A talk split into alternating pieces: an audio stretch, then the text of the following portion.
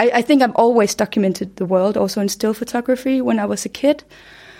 But as soon as I did it in living images, uh, I've just instantly felt home.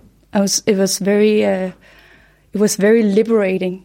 When it's really, really good, it's it's a, like you're melting into another world where you can forget about yourself, and then see the world with other people's eyes, and that's that's that's kind of magical. And you know, I can get addicted doing that so much that I sometimes forget myself. Oh,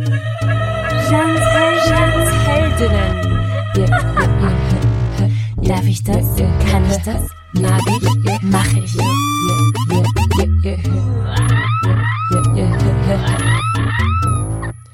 You're listening to Jeanne's Heldinnen, the podcast for those with an appetite for a new world. Dear listeners, this is a special episode in English for the first time ever because my 39th heroine, the voice you just heard at the beginning, is the wonderful Marie Skovgaard, a Danish director that just released the documentary The Reformist, a female imam. This film was presented at the Austrian Human Rights Film Festival, This Human World, and they invited us to have this interview in a new hotel in Vienna called Max Brown Hotel in front of about 17 people. I have to admit, I was pretty nervous and excited. Marie is Danish. She is 36 years old. She worked a few years in theater, then for the Danish TV. She loves to be behind the camera and document people and analyze change in society. She was in Syria when the war started, documenting what happened in a small town she was living in. She traveled a lot, worked with many different people, and for the movie we are talking about, she spent four years with the visionary feminist Muslim community in Denmark, who opened the first female led mosque in Europe. Today, she talks about filming as a therapy, about religion and faith, about camera being a shield, about societal change and the sometimes inevitable need of revolution, about doubt and perfectionism, and about connection and magic moments in life. I am really touched and feel quite blessed to have met this woman and am sincerely amazed about how much I can relate to what she portrays. These moments of connections which she describes in this podcast, are the ones I try to create during my interviews. I'm asking questions about life, beliefs, passion, despair, hope, and courage. And I'm trying to find out what it is that connects all of us and what it is that makes us heroines. I've created this podcast because I was in need of finding women role models I can look up to because I felt tired of identifying with male heroes, because I needed these powerful and honest women to give me courage. This is the podcast Jeanne's Heldinnen, Jeanne's Heroines. I'm Jeanne Drach, an Austrian and French artist, podcaster, and businesswoman with a podcast label called Oh Wow. I am a passionate idealist as sometimes narcissistic and always empathic feminist. And I am too a confused believer, as Marie said at the end of the interview. And my philosophy is inspired by my mom. Darf ich das? May I? Kann ich das? Can I? Mag ich? I want to. Mach ich? I will. If you like this podcast episode, be sure to share the love. And please subscribe and tell me what you think. You can find me on Instagram, Facebook, Twitter, etc. The show notes will give you all the details. The interview is taking place in front of an audience and lasts for about 35 minutes. After that, there are questions coming from the audience I kept here. Um, I didn't edit it away or something. So be sure to stay until the end. Thank you for being here. Have fun. So, hello everyone. We are here today in a Viennese hotel called Max Brown in the context of the film festival This Human World. And it's a double premiere because it's the first time that this podcast, Jeanne's Heldinnen, is held in English. And it's the first time that this takes place in front of an audience. So thank you for being here. And I'm really, really excited. I'm very excited and honored that my new heroine is the 36 year old great film director from Denmark, Marie Skovgaard, who just released a documentary called The Reformist, a female imam, and was also called before Femimam. As most of you haven't seen the movie yet, here's a short introduction to it. The film portrays the female imam Sherin Khankan and her community on their way to open the first women led mosque in Europe. The film follows her from her early beginnings, talking about her vision of educating a new generation of female imams in Denmark, until her actual success of opening the Mariam Mosque, which is named after the only female prophet in Islam. She will be in international and national media, BBC, The Times, The Guardian. She will be performing Islamic interreligious marriages, also Islamic divorces, which will raise a lot of controversies and sometimes hate, not only in the far right community in Denmark, but also in the Muslim community and also in her own community. Marie, you follow Sherin and her community in very intimate moments. And we see her, for example, with her family, with her parents and children. Uh, we see her having this conflict with her community, discussing difficult topics like um, same sex marriages in Islam. Mm. And. Um, and also, we see her asking her, or doubting a little bit herself and asking herself, what is it that she's doing wrong? Mm. Do you fear that you could disclose sometimes too much personal information that could get her in trouble? Or how do you manage, like, on the one side, the urge of producing a great film, mm. and on the other hand, um, having this responsibility towards your protagonist? Uh, that's a good question because there is no direct lines or borders or how to work with that. That's something you have to that's a balance you have to work with all the time, and you specifically work with it when you're in editing. Uh, but of course, while producing uh, the film, I had a lot of thoughts about that as well. I spent four years making this film, and um, as you said, it's a historical thing because it's the first women's mosque led by female imams in Europe. That means that I know that I'm documenting something historical, but for me, as a documentary filmmaker, it was a privilege to be able to document it in real time. That means that I don't know what will happen. Yeah. And I was so fortunate to come on board on the project, on their project, documenting it even before they had a space. Actually, from the beginning of her just formulating the first sentences of what this should be about. Um, and that was really inspiring and and at the same time, you know, um, extremely. Um, you have to have faith in their project and in what you're doing, and you have to stay open for a long time because even though I have ideas about where this will take it to take them, I don't know because it's uh, real life and uh, so many things can happen as they did. Uh, and my story changed several times from what I thought was going to happen. So while to answer your question, so while documenting it, um, I had lots of discussions with Sherin because it is, of course, also about where is her border, how far can I take it, how personal can this be, and because she's balancing on something quite controversial and quite sensitive, uh, being one of the first female imams in Europe and and and opening this mosque of course, it's also something the mosque and her herself is balancing. How much are they telling the public? Mm. You know, I'm filming behind the scenes, but they also have some some uh, big discussions within the group of how much should we tell in public? Should we be quiet about what we're doing, and you know, start marrying women uh, with non-Muslim, which is something that becomes a big thing within the mosque, the interreligious marriages, which is breaking with tradition because by tradition, Muslim women are not uh, allowed to marry outside of the faith. Men are, women are not. So this is one of the topics within the within the mosque that they start uh, performing.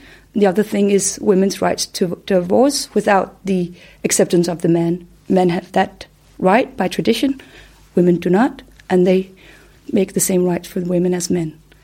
So they have that discussion within the group, like how public can we be about it, and becomes a big discussion within the group, because some of them are like, ah, oh, let's take baby steps. Let's not. This is, you know, people will go crazy when they hear about it. So let's just, you know, take small steps. Be very precautious.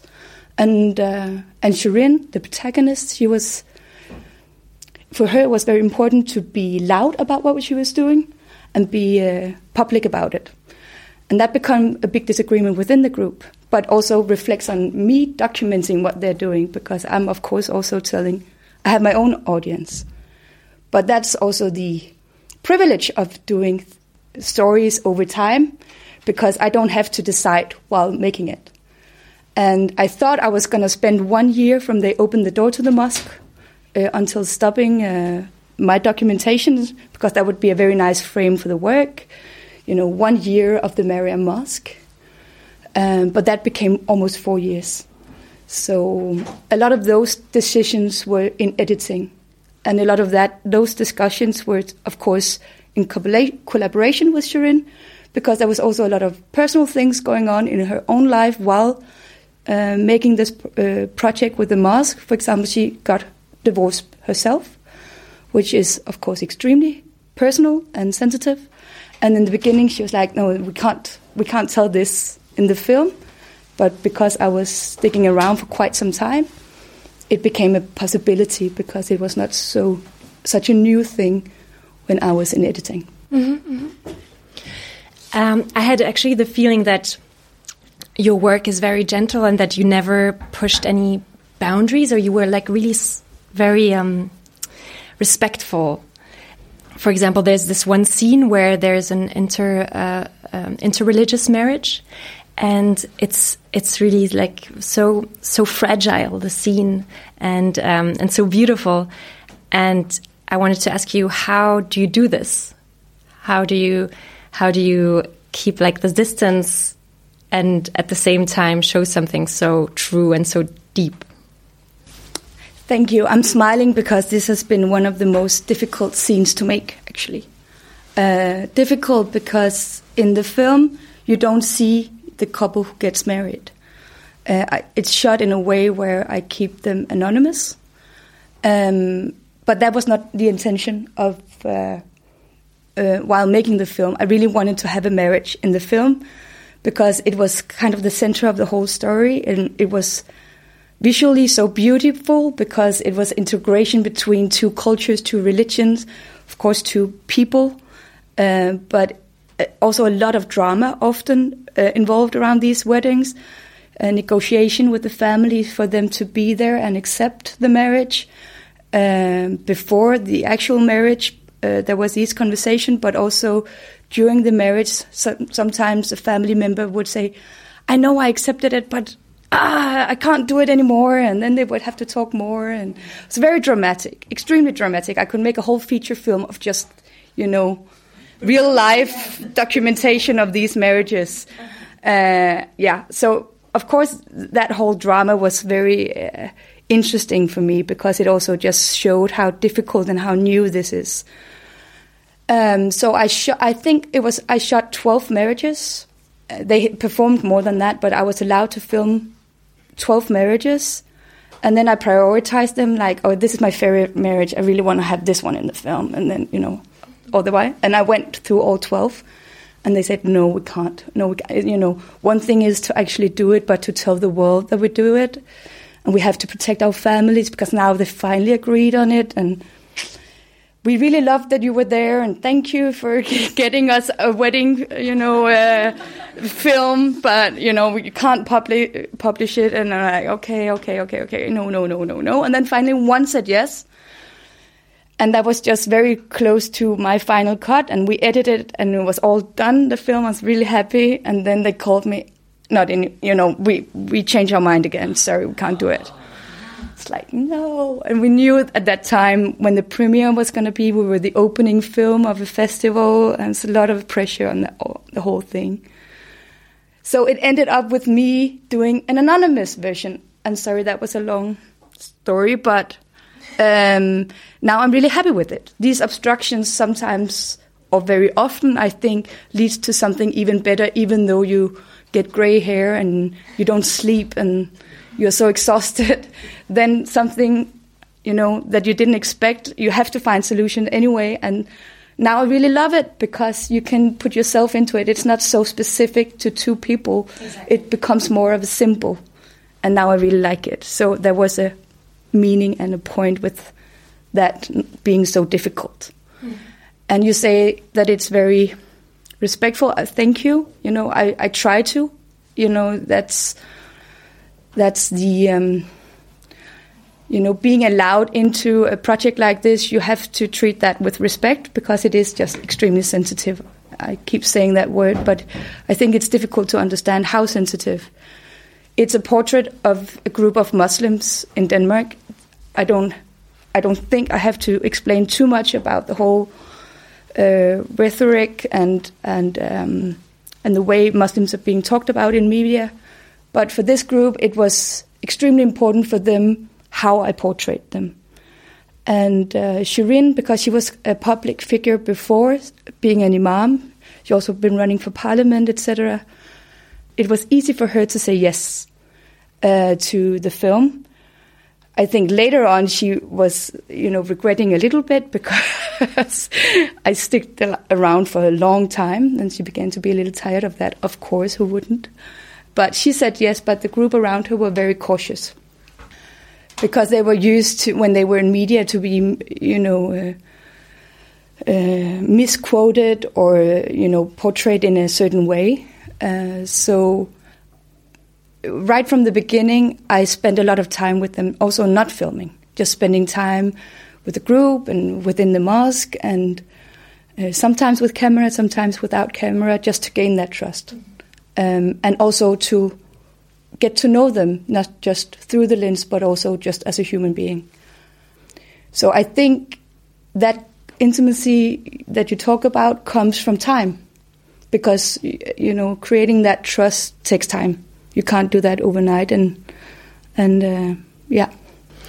And what role does objectivity play in, in your work and in your movie?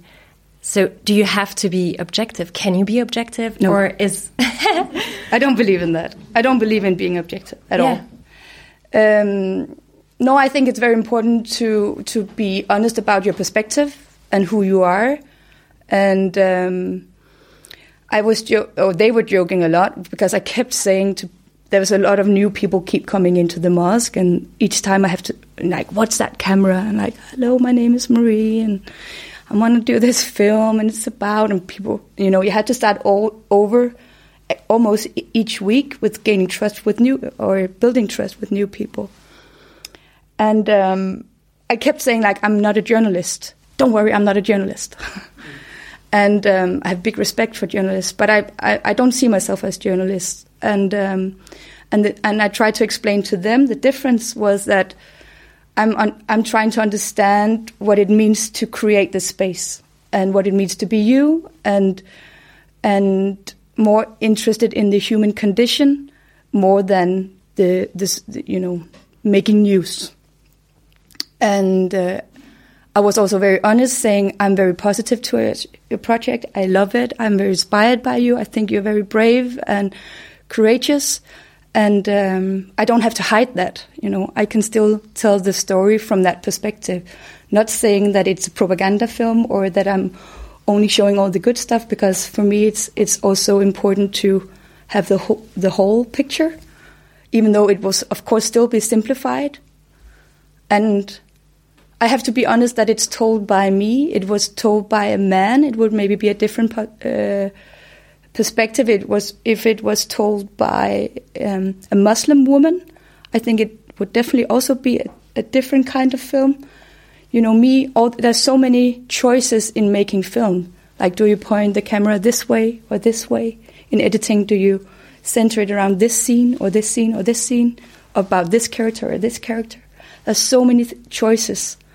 Um, so of course it's the perspective of me. Um, so that's also why you know I have to be the one. If people are not satisfied with it, it's on me. I have also have to take that responsibility. Mm-hmm.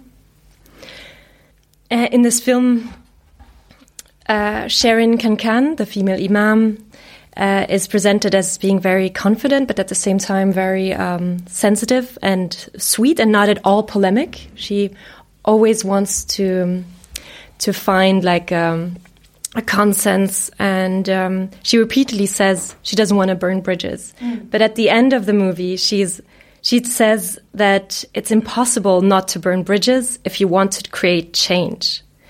Is this one of the conclusions of the film? that in order to create change, you need a revolution? Yeah. and what do you think about it? Uh, no, What's I, your personal view on that? Yeah, I think you have to. Um, th this film is about a specific group of Muslim making history. Um, but for me, the film is overall about how to create change. And that I think we can all relate to. We've all been in groups where we have to agree on, you know, a thing if it's within our union or, you know, at work or many different places. Um, so it's about how to create change. Do you want to do it slowly or do you want to see change already in the next generation to come?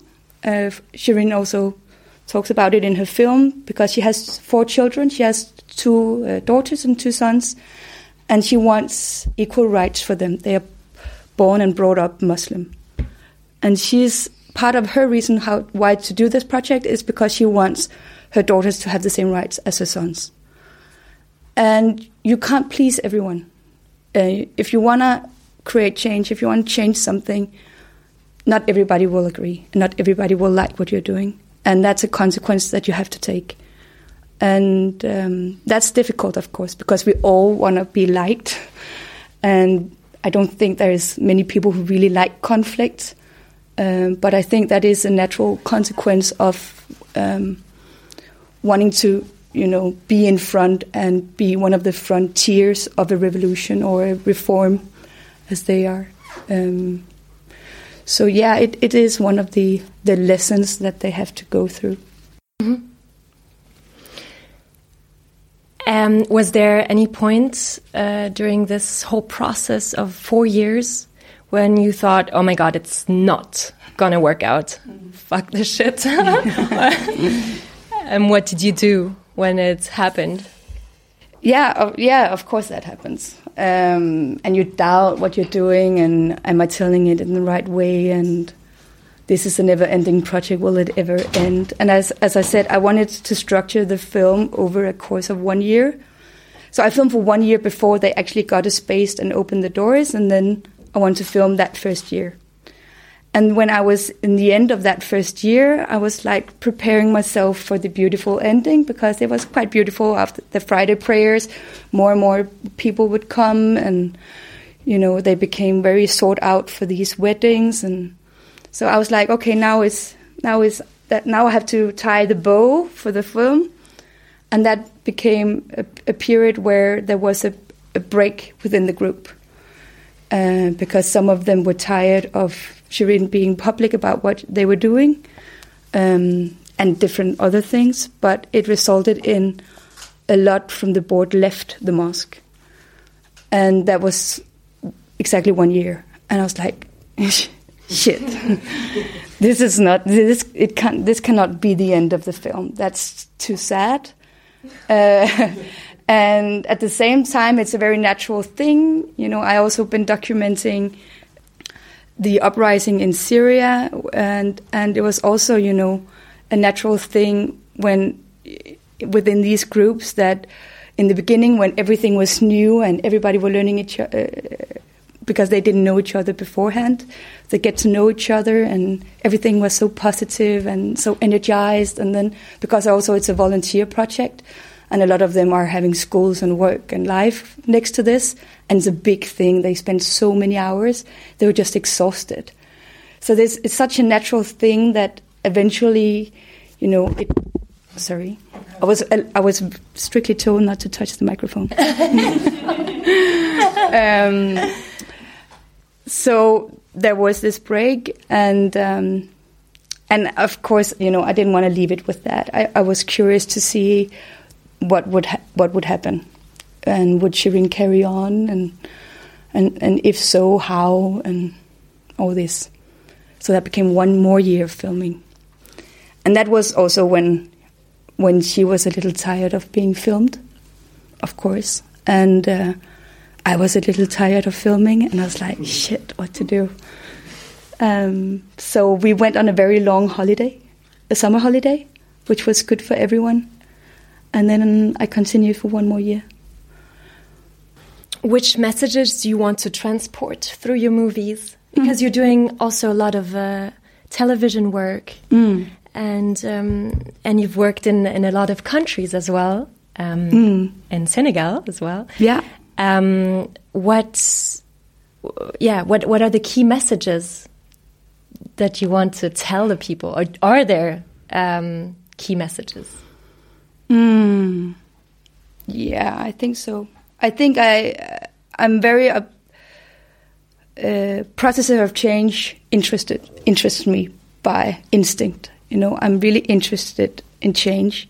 I'm really interested in women's rights, women's issues, um, women as such.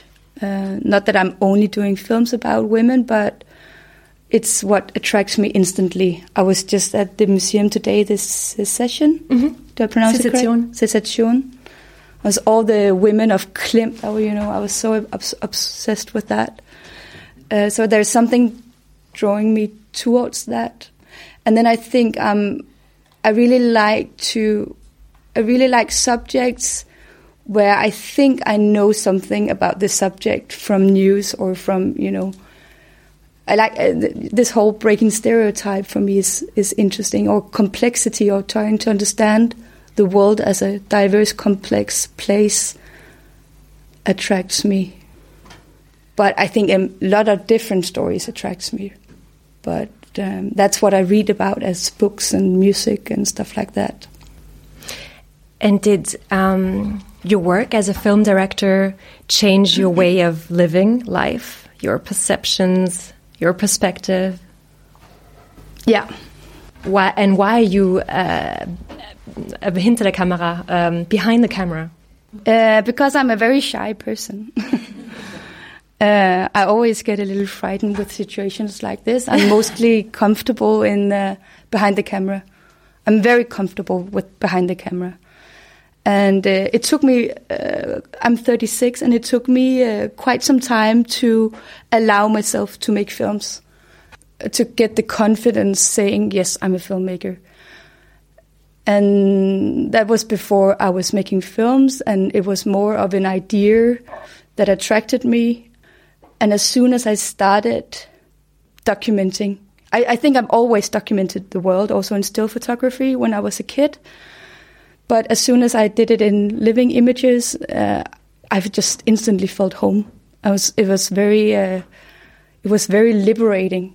When it's really, really good, it's it's a, like you're melting into another world where you can forget about yourself, and then see the world with other people's eyes, and that's that's that's kind of magical. And you know, I can get addicted doing that so much that I sometimes forget myself uh, which is also nice, you know, forgetting yourselves, because then you don't have to deal with your own life. You can just deal with other people's lives, and uh, and sometimes that's more fun. But but sometimes it's also quite important to connect with myself. I'm just trying to write that in my notebook. Remember to connect with yourself. Um, no, but it's it's a privileged job because you get to travel the world and sit in places like this having these kind of conversations, but also, yeah, it's. Uh, I traveled a lot before also making films, and I was always a little bored. Like, okay, I'm here in the city, but what should I do or something? It's, it's like a it's like a way into a, a specific community or part of the world where you are allowed because you have a camera, you are allowed to ask questions that can be difficult if I'm just Marie. But if I'm Marie with a camera, I, I, I, I, I become quite, I'm not so shy. I'm quite brave. I can, you know, uh, direct people that I would love to understand or talk to, and, and that becomes the purpose of, of going into a certain subject. Uh, yeah, because even though I'm shy, I'm also extremely curious. So that allows me into uh, to those mm-hmm. different kinds of the world or different kinds of, of corners and lives and all this. Yeah. So the camera is like also like a, some sort of not weapon, but like your safe yeah instrument yeah. or safe space or whatever. Yeah. I was um, during the war in Syria. I was documenting this city, which was occupied by the regime at this time, and uh, it was it was quite uh, brutal what was happening. It was war, and I've never experienced war. I come from a privileged part of the world where we we haven't been any anywhere near that, and um, and it was a coincidence because I lived in Damascus when the revolution started, so it was a coincidence me getting into that. It was not me doing a, a choice of I want to experience war. But so I ended up there in this village with a camera, and um, and it was. I found out that it was very easy for me to be there, even though it was difficult with everything that was happening. But being there was easy, as long as I was filming. If I turned off the camera, I became frightened, and it, I had to deal with everything in another way than if I was all the time trying to search for the story or picture or a person. Uh, so that's just an explanation of the shield. I think definitely it is a shield, uh, and it keeps you focused. Um, it keeps you sharp. Yeah. Mm-hmm. And um, talking about every, I mean, this is uh, even uh, something very special being I mean, it's a, an extreme situation being in a place where there's actually war, mm. But also in in normal situation. I mean, we like everyone struggles in different levels. How do you deal with struggle, and how do you de deal with fear? How do you deal with also this thinking of your work as being successful or not, and mm. doubt and everything? Mm. That's a good question we I, I doubt a lot, of course. I'm and I'm extremely um, uh, I always you know I always want to be good. I always want to be perfect. I want the things that I do to be perfect, and of course they are never perfect. Um, and I, I I've I've struggled with that my whole life, and I I think one thing that, that has helped me is thinking that this is not the only project that I'm, or the only story I'm telling. Uh, so next time I can do it a little bit more perfect, I, because of course I always I become better for each project, so that helps. I can I can see that in my work. Okay, you know, looking at old work, I'm like, oh, that's so embarrassing, you know. Uh, so yeah, the experience that I keep getting better is is a nice reminder, and not to be so hard on yourself is also quite nice. But overall, I, I, I I try not to think too much about it and try more have the focus inside the project, which also helped me just starting. You know, I was very much in the 20s i was like am i i was working in theater i thought i wanted to be a theater director and spent five six years on that and I, I remember having so many thoughts like, am I a theater director? Am I a filmmaker? Stuff like that. And I was like, I come from a family where you don't, where you're, you know, you, you're not allowed to be so self centered. So I was also shameful having these ideas. Um, and I was, yeah, I was just struggling with what am I? What should I do with my life? And that's a very typical thing, I think, uh, especially in your 20s. But it helped me as soon as I focused on the stories, you know, just telling them not so much about what what what am I, but more what is this story, and how do I want to tell it, and then try to focus on that. And that kind of helped all these other thoughts. And I I think mostly most of the time I I try just to uh, to drown myself in the story and then let myself disappear a little bit. And what are the most happy moments in your life? That's just when you when you you know making films is also a little bit like therapy, you know, because you you need to connect with that person in front of the camera and sometimes you know there's just this where you just become open to each other and and there are that's where it's I don't know how to describe it but when you just know that now I now I think I I've there is a, a connection. way yeah connection and a way into this human being or this story that that is just right also because it's non-fiction so sometimes it's just difficult to foresee what will happen, but it also means that there are so many nice surprises if you're open to them. Suddenly the light comes in in an extremely magical way, and you can do very poetic picture. I film a lot myself, and I really like to film myself. Or, yeah, someone is saying something where you just feel it in your stomach, and you just know how you can structure that in editing and you can't wait to call your editor and you know you can get high from that experience. It's difficult to really explain it but it's uh, or you suddenly get an access into something that you didn't think was possible or yeah. I think i like it when it's really difficult to get access actually even though it's frustrating but i, I like when it's not when i'm not invited in right away where i have to earn the access so when you earn the access and people are, you know, putting their shoulders down and opening up to you, that's kind of that's kind of nice. Uh, in an interview, you said that um, a real hero has flaws, and um, let me ask you now: What are your flaws as my heroine? I'm sorry, I'm really giggling about me being a heroine. That's really funny. It's always yeah, it's yeah. it's always a topic with yeah. all my heroines. Yeah, so, but it's what it's about. yeah. Um, what's a, what are my flaws? Um, um, I, I, it's extremely difficult for me to let go of my control. Uh, and I'm yeah, this whole struggling after it becoming really good. I'm very, I'm never satisfied that can be some some somehow tough also. I can always do it better. I'm never like, ah, here, damn, that was well done, Marie. You know, I I I, I never say that to myself. Um, and um,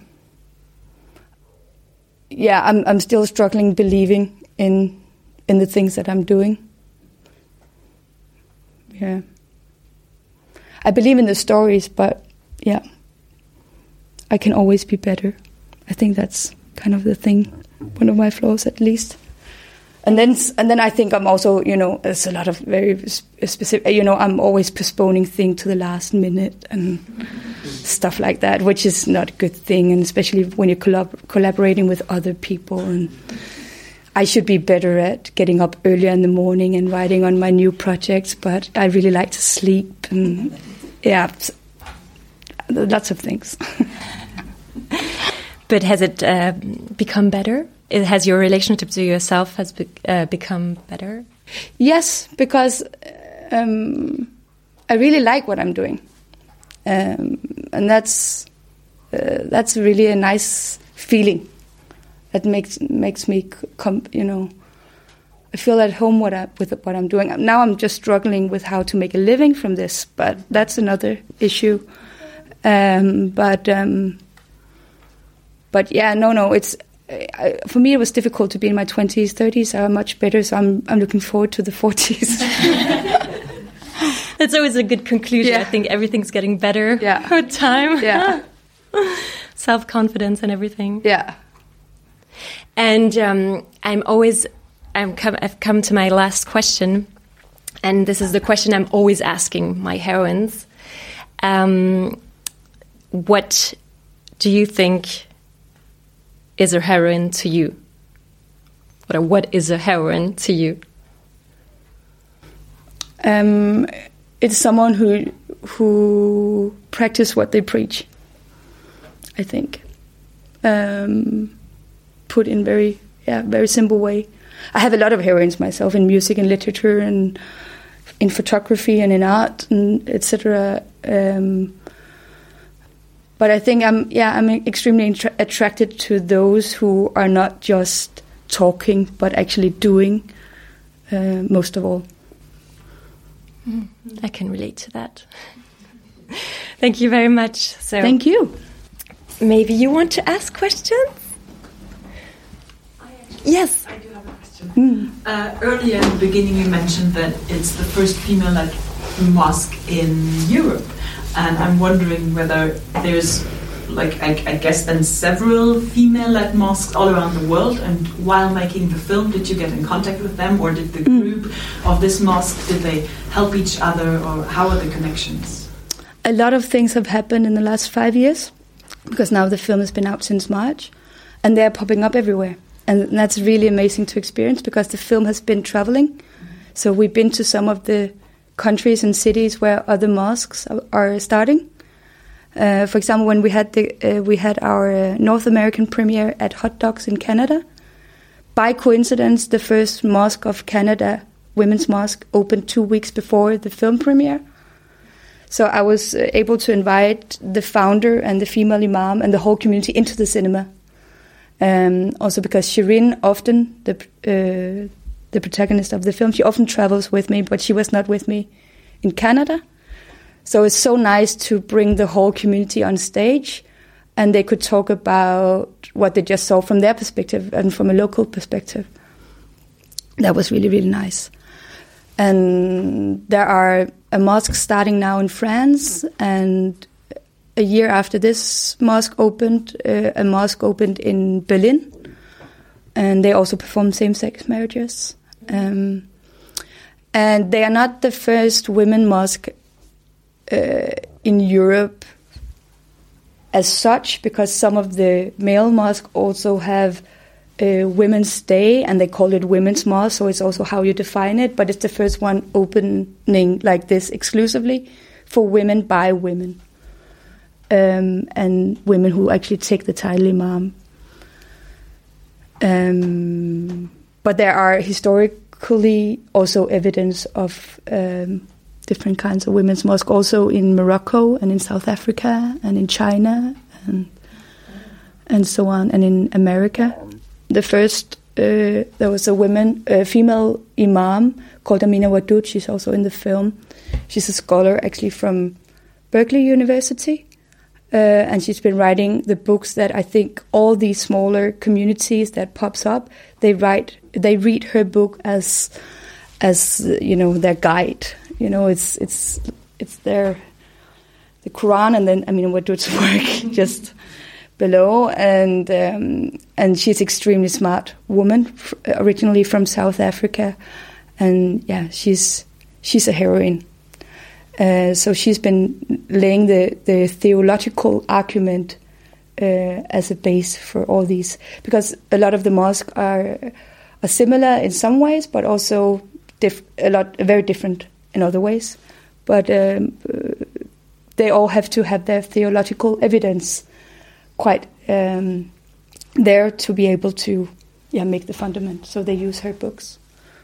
But I, I, must say also that the film has also connected with other faith communities outside of Islam. We had a screening in Poland, in Warszawa, where I don't think there was was uh, one Muslim in the room, but um, uh, primarily Catholic women and a lot of them were standing in line to Sherin after the film because the, the Q&A continued, I think, for one hour outside of the cinema. And there was women, you know, uh, uh, telling Sherin and me about their difficulties obtaining divorce with their husbands. And they didn't really think it was something specific for Muslim women. It was, they could like one-to-one relate to it, which was very, yeah, emotional uh, for us uh, to experience that. Yeah, so it connects with people in, in very different ways.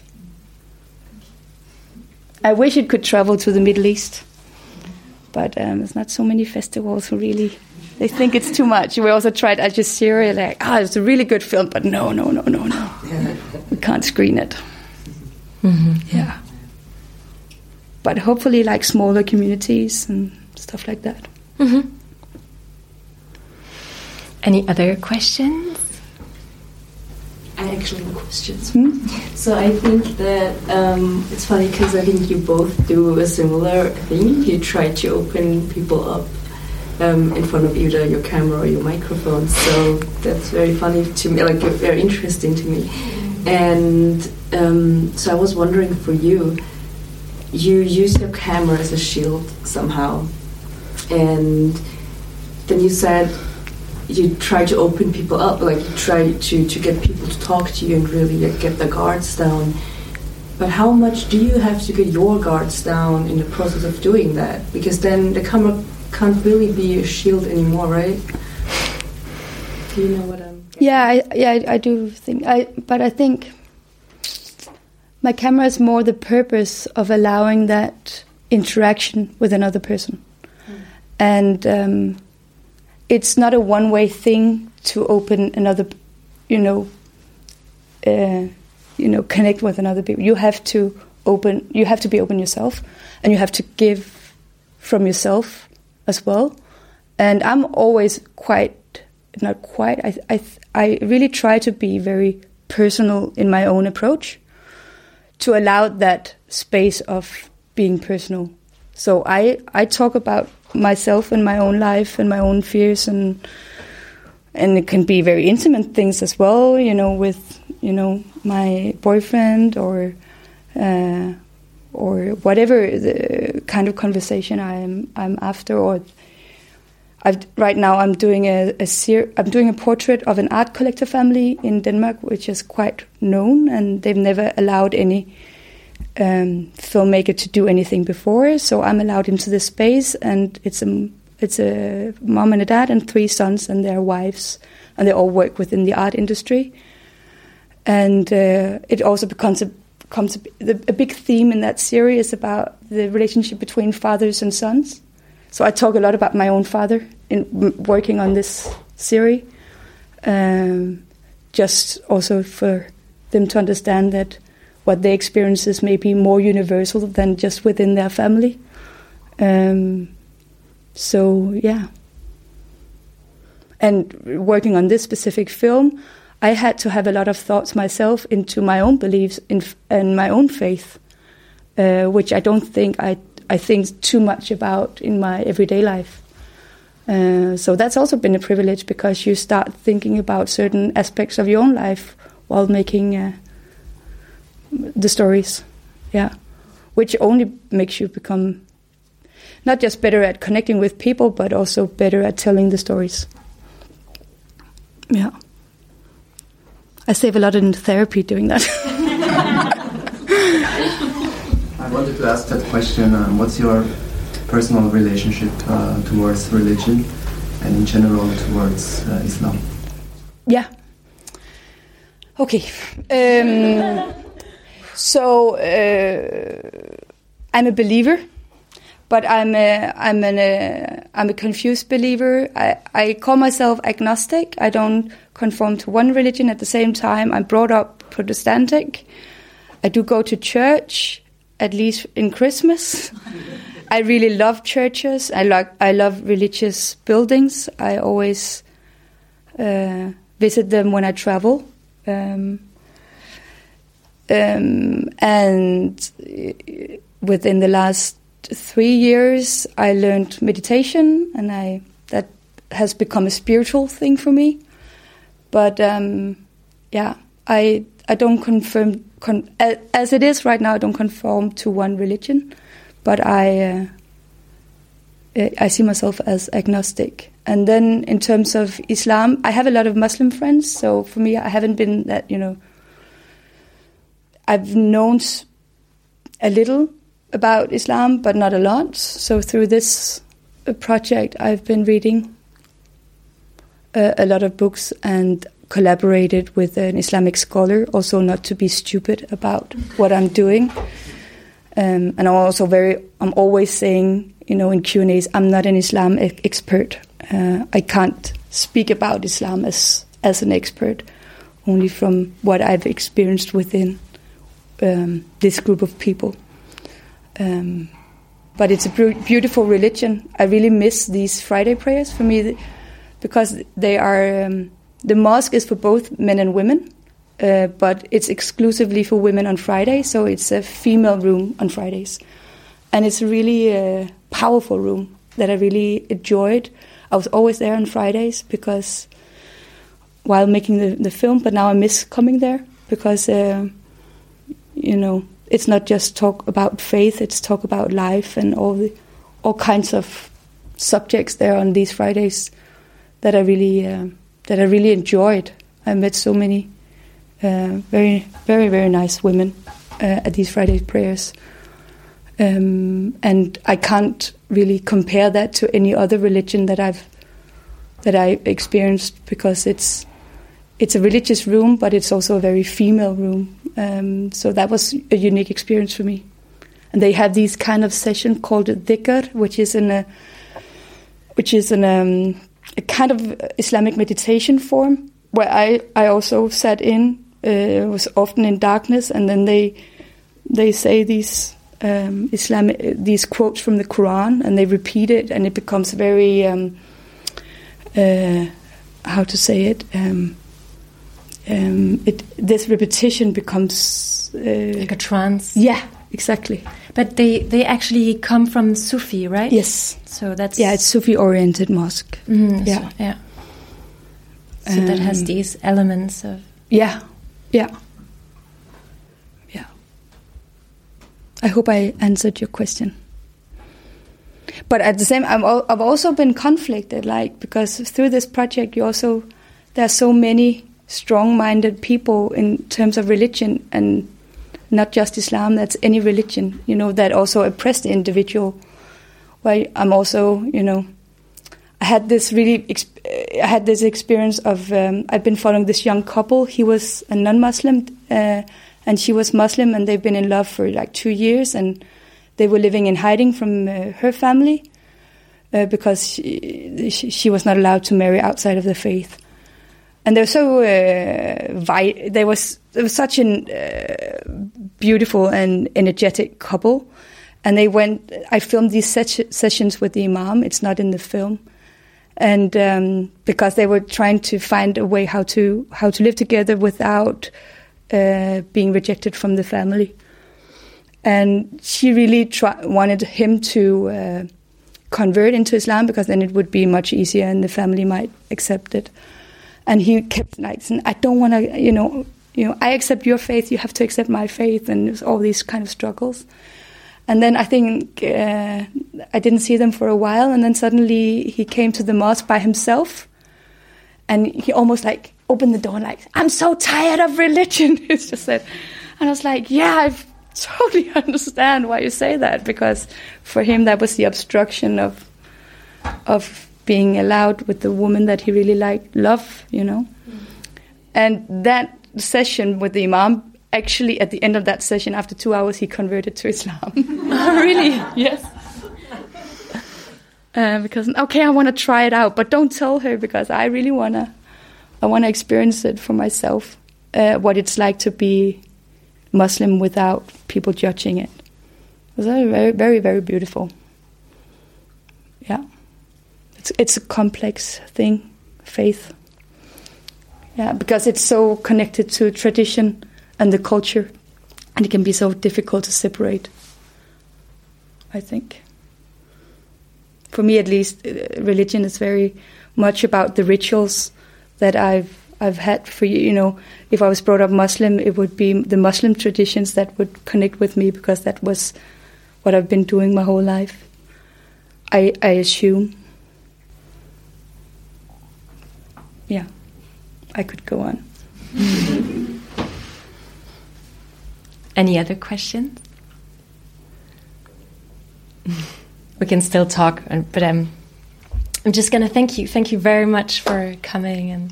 Thank you. Thank you